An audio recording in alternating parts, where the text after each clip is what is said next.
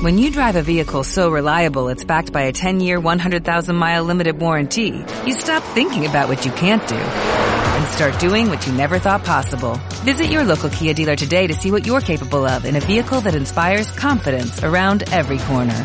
Kia, movement that inspires. Call 800-333-4KIA for details. Always drive safely. Limited inventory available. Warranties include 10-year 100,000 mile powertrain and 5-year 60,000 mile basic. Warranties are limited. See retailer for details.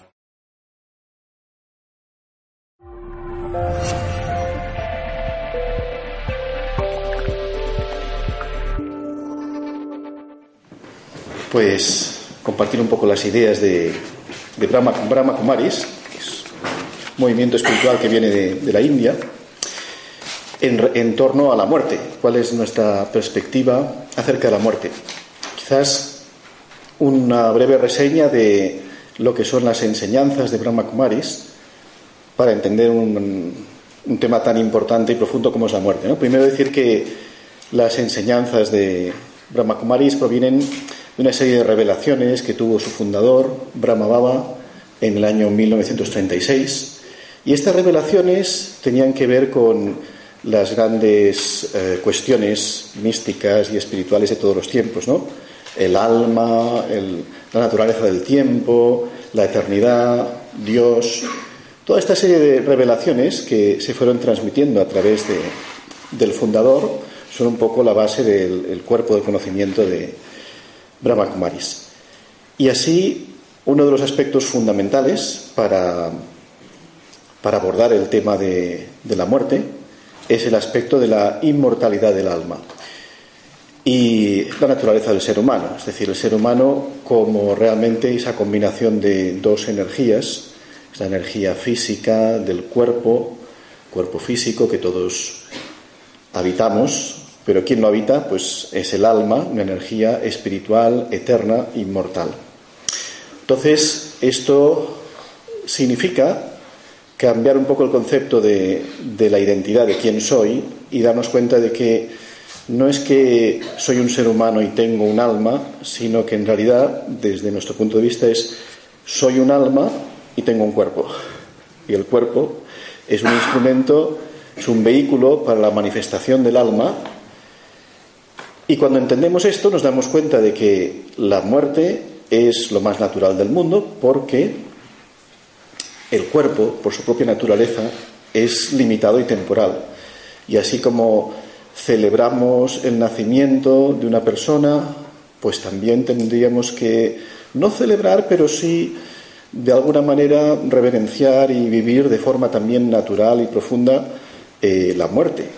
Quizás un poco la experiencia que tengo es que en Occidente especialmente la muerte ha sido más un tema tabú y hay mucho miedo a la muerte y pienso que el conocimiento espiritual es la herramienta que necesitamos para realmente liberarnos de este miedo a la muerte y empezar a vivir la vida sabiendo que primero soy un alma, segundo eh, nadie muere realmente porque el alma es eterna e inmortal.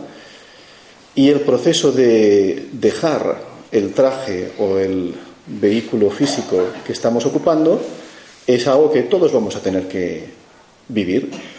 Y por tanto es, es muy importante prepararnos para lo que se llama morir, prepararnos para lo que se llama morir que lo vemos más como una transición. Una de las eh, ideas principales en la filosofía Brahma Kumaris es que como alma, que somos, como ser espiritual, ser de luz, nuestra naturaleza es eterna e inmortal, y nuestras cualidades verdaderas y originales son las mismas que, las cualidades de Dios, las cualidades de amor, pureza, paz, verdad, dicha. Estas son las cualidades del alma. Y por tanto, lo que es importante en relación a la muerte es vivir nuestra vida en sintonía o en armonía con las cualidades puras y eternas del alma. Y es cuando nos alejamos de nuestra verdadera naturaleza espiritual y entramos en otras eh, conciencias alejadas de nuestra esencia, donde desarrollamos, como todos sabemos, hoy en día desarrollamos pues el egoísmo, desarrollamos la avaricia, desarrollamos los apegos, desarrollamos los deseos. Es ahí donde el alma va experimentando sufrimiento a través de sus acciones, sus pensamientos, sus relaciones con los demás. Entonces, digamos que dentro de este enfoque espiritual, nosotros creemos en la reencarnación. Es decir, la muerte es la transición entre una manifestación y la siguiente. Y en este sentido, hay una conexión con, claro, son temas, como alguien dijo antes, que tenemos que resumir mucho, ¿no? Pero hay una conexión con el concepto del karma. Y el karma significa todo lo que hacemos en la vida, nuestras acciones, nuestras decisiones, nuestros actos. Y todo eso va grabando dentro del alma una serie de experiencias, una serie de vivencias y una serie de, cuentas o, o cargas kármicas, digamos. Entonces tenemos que entender que la muerte significa que el alma deja el cuerpo, pero el alma se lleva consigo las consecuencias kármicas de todo lo que ha hecho, tanto consecuencias positivas como consecuencias negativas. Y eso tiene un impacto y una influencia en su siguiente manifestación. Eso es importante entender que para morir bien tenemos que vivir bien. Vivir bien me refiero de acuerdo a los principios espirituales, de acuerdo a nuestras cualidades eh, esenciales y eternas. Por último, decir que vemos que Dios, como le llamamos el alma suprema, el ser supremo, Dios es un ser perfecto y puro que nunca entra en este proceso de, la muerte y renacimiento, sino que permanece siempre en la dimensión espiritual.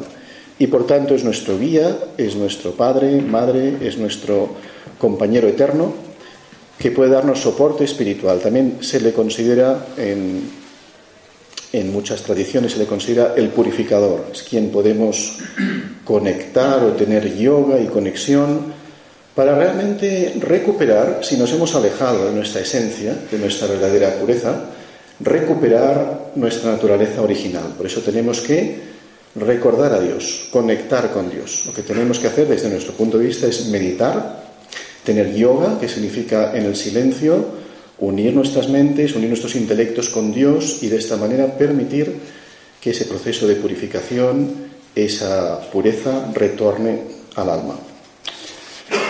Por último, decir que lo más importante en este proceso de entender la muerte es comprender que la muerte, que es algo completamente natural, será la muerte de cada uno de nosotros, la viviremos en función de lo que estamos creando en nuestra vida. Y por tanto, todo esto nos hace más conscientes, más despiertos, nos tenemos que dar cuenta del impacto, la influencia de cada uno de nuestros pensamientos, palabras y acciones y finalmente, eh, adoptar una vida más elevada, en la que practiquemos más servicio espiritual, practiquemos nuestras virtudes y vivamos una vida más consciente y más plena. En síntesis, muchas gracias.